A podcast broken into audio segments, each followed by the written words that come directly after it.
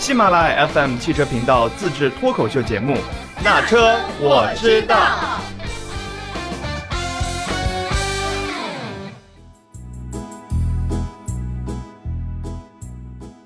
Hello，大家好，欢迎来到那车我知道。这一期我们邀请的嘉宾是花姐。大家好，花姐又来喽。对，花姐这一次是带着故事来的。花姐呢，最近想买车，但是呢，在北京买车是要有车牌的。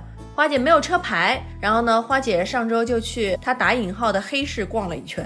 对，这是黑市生意。花姐回来先跟我说的第一句话就是：“妈呀，你知道吗？现在年底了，这车牌市场特别的火热，价格是真的水涨船高啊。对我一姐们儿上个月拍到车牌了，她其实这个车牌是拍了十年，前几年的时候他拍了十年，她拍了十年，那我还要再接再厉。二零一零年的时候，他其实刚开始他是租了很长时间车牌，刚开始租的时候他告诉我是七千块钱一年，还挺便宜的，后来慢慢就涨到了一万，最近好像是涨到了一万五。这都不算贵的，一万六、一万七、一万八都有。我去跟中介聊过，嗯中介跟我说，一年的租金现在一万六七，三不带车的还是不带车呀，对自己带车到哪儿、嗯而且特别有意思。我看他们那个宣传上写着什么，要求对方的年龄、对方的车型、对方的什么什么什么。我刚开始不太明白，就比如说、我要求你是三十万元以上的车，或者你必须要是豪华品牌，啊我这个车牌才租你。可能靠点谱吧，觉得这样的，或者说是你在北京有稳定工作，他们还会有这样的，跟相亲的标准差不多，真的跟相亲的标准差不多，一点儿不开玩笑，这已经都快办成相亲市场了。所以单身的花姐跑到那儿有一种被撒狗粮的感觉，是吗？对对对对对对 对，你只要找中介，这些中介是这样，他没有专门，可能也是因为北京严打吧，嗯他没有专门的店面，嗯可能都是一些汽车市场、交易市场内的平头小店或者是 4S 店，啊他帮你牵线儿，就是他表面。得像过去像接暗号一样，就问车牌租吗？车牌租吗？就这种吗？不，我在我是怎么着？我实在是没有车，我真的是没有车，我得想办法买呀。嗯，我就跑到微博上啊找，他微博上会有留言。我怎么知道这事儿呢？前两天看谁家新闻报了，嗯说那个最近那个就是有做车牌生意的，而且特别火。然后我就到就是在各个论坛上说的，然后就去论坛上找，去微博上找。然后微博上呢，就有人说说啊，我租租这个牌儿，或者我卖这个牌儿，然后你在底下给他留言，一会儿他就回复你，然后你加他微信，啊。你就是刷他朋友圈儿。啊，就这样子的，可能这样子进入了对对对打引号的黑市。，对，而且可能是因为女孩儿好说话，啊。好多卖车牌儿的女孩儿头像，然后你给打电话，对面一男的接的，所以也跟那种像相亲市场那种一样，对对对那种婚托那种感觉，对吧？嗯。特别有意思。但是其实租车牌的话，如果我纯粹租，它其实没有任何法律来保护的。是这样，他会告诉你租牌儿的时候，你要预风险预预交一个定金。啊中介不会告诉你有风险，中介就你租吧，现在都租，没问题没问题。我们这儿什么号都有，嗯，然后呢，他会为了保证你的安全，嗯他会跟你说，我们买卖双方签一个小客车指标租赁协议，嗯然后买方你就得支付尾款了。嗯但其实这个协议，租赁车牌本身就属于危险灰色地带。你就这么想吧，我要开了这车，我撞了车，谁担这责任？对卖方担这责任。对，我要为什么他们就说一定要有一定的，就是可能是车要好啊，或者怎么怎么样，他们要有这些要求，可能也是觉得你不会没事儿到处撞人去，对，然后。然后呢，或者说你不给钱，他们是会有这一方面担心。但是这个租就是咱们所谓的这些就是合同，我咨询过律师，律师跟我说这事儿本身就是违法的，他是不是说违法，他是违规的，人家都特别那个职业，嗯。都告诉我这是违规的。嗯。你等于是你是在背户啊，嗯你的车辆就是租赁，就是所谓的背户嘛，名义上属于车牌儿，就是所有人，你任何人都可以用。嗯虽然说这个协议可能是具有法律效应，嗯但是具体协议的内容怎么判定，你真正打官司的时候就纠缠不清了。咱就说了，就算是买卖合同是有规定的，就算你公司现在买卖合同有规定，你打个两三年的官司也很正常，打不下来也很正常。对。何况是这种，北京摇号这个方式限购已经持续了十年嘛，在此期间因为车牌的问题引发了各种各样的纠纷，然后我也收集了一下，就比较有代表性的，我来跟大家讲一下啊。第一种就是，他这个北京车牌出租之后，出租方是不讲信用，就是我租的人不讲信用，我使用手段骗子，对，或偷或骗，长期霸占租用人购买的车辆不归还。它是什么一个情况？就是我嗯租了个车牌给花姐，花姐呢买了一辆车，沃尔沃的，然后呢就开始开这个车。开这个车之后呢，哎，我们好像双方交易还可以哈。我就突然有一天，我就问花姐，我说，哎，你那车能借我用一下吗？我就开一天。然后他就把那车开走了，我就把车开走，我就不还给花姐了。开跑了。对，开跑了。然后花姐就开始去法院告我。然后这个这个这个案例是真实案例啊，我也是傻。这种情况，第一，报警的话是一般不会被受理，他只能起诉解决。即便是胜诉了，也只会判出租人，就是我对承租人负有的债务，就我我我还你车啊。但是如果碰到我这种是老赖，就我无所谓，我就不还，就是你也没有办法弄我，因为我们签的所谓的购车指标借用协议，它是无效的。对对，所以就等于是不受法律保护，不受法律，他等于是钻了法律的空子。对，所以这个吧，就最后可能也会胜诉，或者是就判判回一些什么，但是整个流程就两三年，对，就慢慢耗啊啊，这是第一种。第二种就是北京车牌出租之后，他使用人就是花姐不讲信用，他既不给我钱，也不归归还我的车牌，然后我起诉到了法院，基本也是竹篮打水一场空，因为。双方签署的租用协议就是判定无效嘛？那么收取我收取的费用是要归还给花姐的。对，抢钱，你是抢钱。但对于车牌是否需要归还，法院一般不会提起。所以我就因为车牌本身不属于财产。对，所以我就变成了哑巴吃黄连了啊。第三种就是我把车牌租给了花姐，花姐把那车牌给卖了。哎，我觉得这招可以使一使。就这个也是后来也是败诉哈。然后还有一种就是，租用车牌的过程中，我和花姐两个人都讲信用，但是呢，由于我欠了其他人的债务还不上，那么被就被别人起诉了，然后我就被强制执行了。我的车辆被查封冻结之后，车牌使用人就是花姐的这个车辆，因为她自己买的嘛，她要求解封能成功吗？基本上也不行。啊，就等于全都被冻起来了。说实在的，它的风险很大，很大，特别大。还有什么？呃，个人从公司处租用车牌的，有些公司觉得，哎呦，啊，我这公司开的大，但是公司如果被其他人强制执行了，那么公司名下的车辆也会被执行。还有就是从个人处租用车牌，车牌的提供人就是出租人，被其他人申请强制执行之后，车牌使用人他提出执行异议，也基本不会获得支持。就。基本上就是，不管你签各种合同，不管你是从个人租也好，熟人租也好，或者是公司租也好，只要不出问题就没啥。但一旦出了问题，就是基本上是没啥保障。对，就是这个东西吧，大家被逼无奈，这两年来租它的也挺多的。嗯，但是呢，毕竟它是灰色地带，它其实是不合法的。嗯，就是我们是没有办法去租它。但是如果我们说，如果您真的需要租赁，你就去找正规一点的，嗯，不要说街边找个小中介，你就去做这件事儿，因为还是存在很大风险，哪怕是相对正规，可能 4S 店帮你签签，依旧来。有这个风险，因为它不属于国家承认的一个职业。嗯，我们所说，我我我在四 S 店的就是那种，比如说我我帮你签个线，签个线，或者是四哎有四 S 店有牌子有牌子的，对，可能会稍微一起对稍微保险。租给你。我跟那个中介，就是所谓的这些黑中介聊，他们说我们的本职都不是来租这些牌子的，嗯，我们是做相关产业的，但是突然发现这东西能挣钱。啊，就做一做，我们就做一做，顺带做一做，手里有资源嘛，现在不都是讲究资源社会嘛，嗯嗯。来做，但是说实在的，尤其是个体买卖，他说跑就跑了。嗯，他跟你签合同，你是他是想保证保证你，但是他保证不了的时候，那怎么办？跑呗。对，他跑了就是你们买卖双方的问题，不光是买方可能承担这个责任，卖方他依旧有风险存在。对，所以大家还是要谨慎。而且现在的车牌毕竟价格也不便宜了，嗯，就是能短租就别长租，因为长租毕竟还是有风险。有风险，对。现在又有很多人说，如果我不租，我还可以走一种途径，就是假离婚，这个就更有意思了。这个，然后我就去问他，问那个对方，我说我不想租牌，租牌我买一个，到时候车被人弄走了怎么办？然后对方跟我说最方便、最快捷、最省事儿、最安全，你结个婚。嗯，我说跟谁结呀？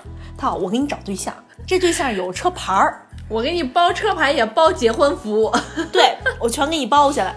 你看，你如果是离婚的状态，或者你没有结婚，你名下什么都没有，你和因为咱们国家的那个过户是可以，就是根据小客车什么数量调控细则啊，个人因婚姻继承发生财产转移的，已注册登记小客车，有关机关依法办理登记转移。嗯就是我当时他是跟我说说，就是有一些外地工作者他要离京了，但他手里有车牌儿，他想把车牌儿卖了，怎么办呢？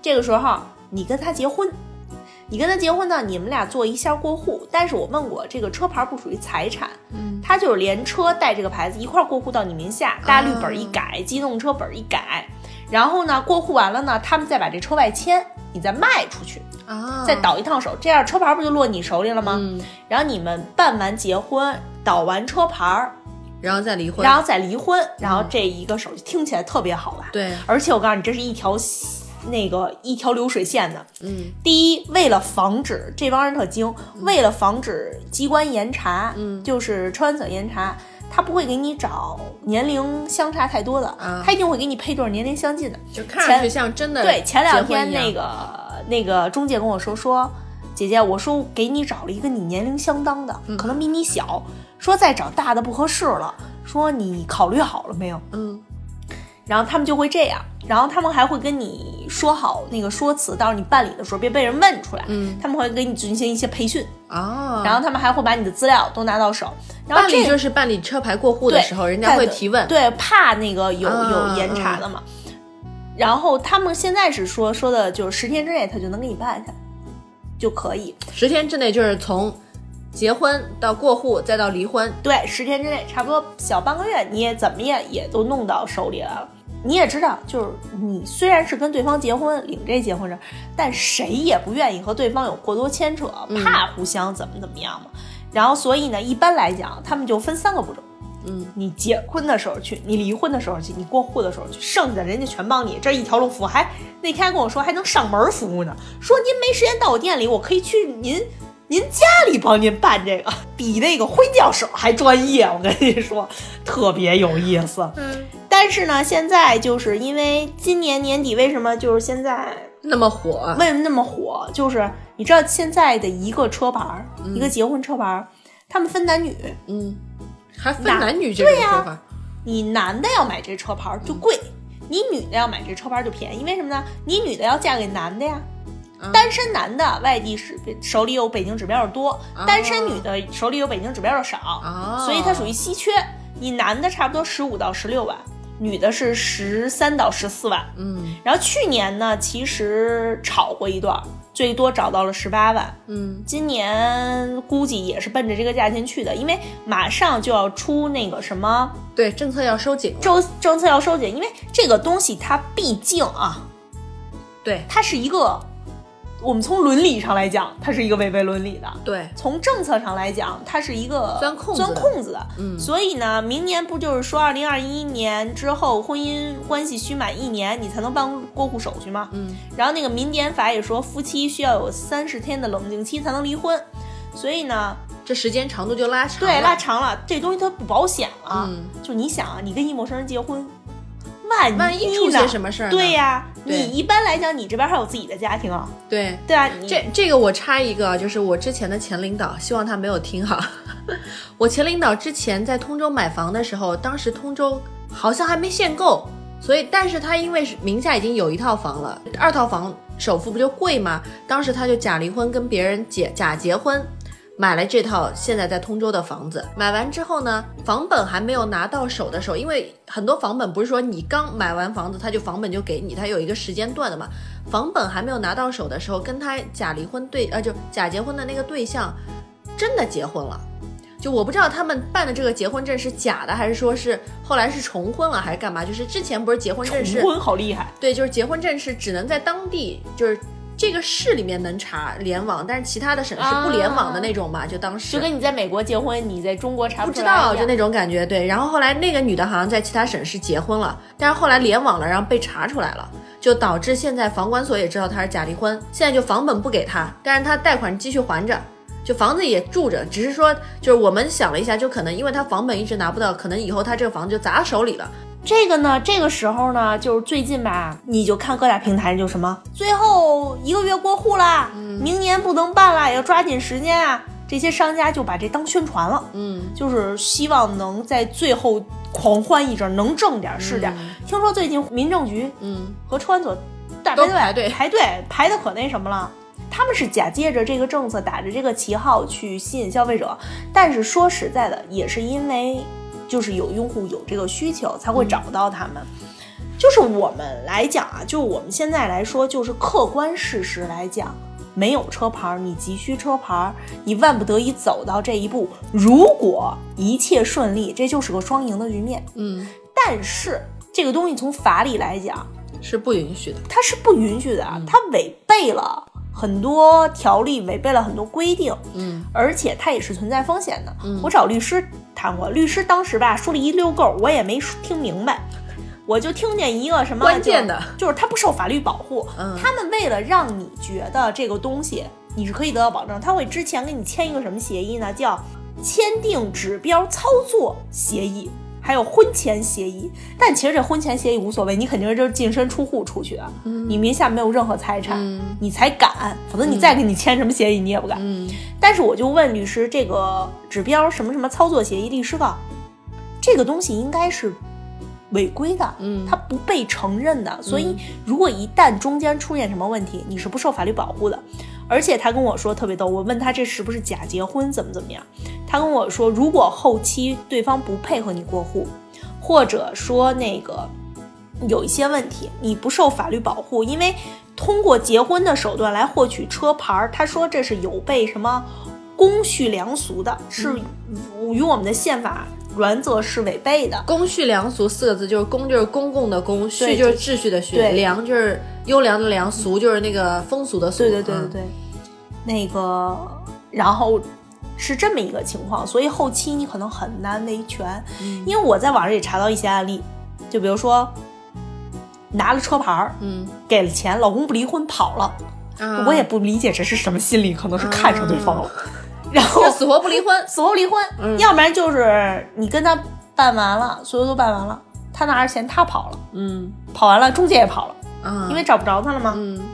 因为他们他们这个东西吧，还还还挺有秩序，嗯。它是你先交定金，嗯。交完定金你结了婚，嗯，你交一半儿的车牌钱钱，嗯，车牌过户到你名下，再补交后面一半。再补交后面一半的尾款，啊，然后你去离婚，啊他们是这样的一个手续。嗯。但是说实说实话吧，很就是最近那个中介跟我说，就我嘛我想跟中介见面聊一下。我说这个东西吧，我心里还是不打谱，得见面聊。他说那您得约我三四天以后，因为这紧紧俏是啊吗？对特别紧俏。我这两天吧，我得带着人去民政局，下午还带人去车所，我都已经排满了，就生意非常好。现在的车牌也就十六万左右，嗯这还是一个普通车牌的价钱。嗯如果你碰上那种什么京 A 八八八八的，像这种靓号，嗯在市面上已经炒到了一百万一张，一个车牌啊，嗯，对呀，相当于几而且像这种分之几的房子啊。京 A 啥啥啥，不都好多是婚庆拍下来吗？就是人家结婚给租出去。而且而且那个什么，我说这东西拿手里不更容易被交警记住？对呀，嗯，买它意义何在？就是从去年到现在，起码车牌儿，他们说就是这个单价的车牌儿直落的已经涨了四五万了。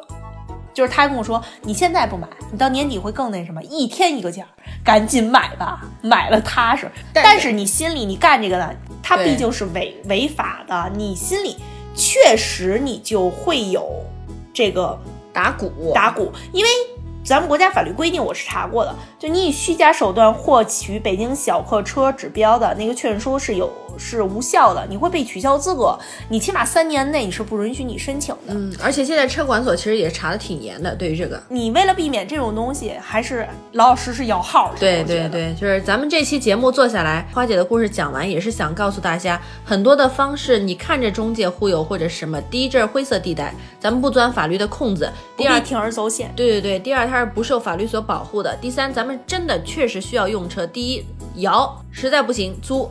实在不行打车，万一对万一哪天新能源号牌完全放开对对对对对，这种可能都会出现。你说每年都会有新的变化，对吧？啊，好，那这一期节目也就到这儿了。感谢花姐来跟大家分享她的故事，我们期待下一次花姐的奇遇记。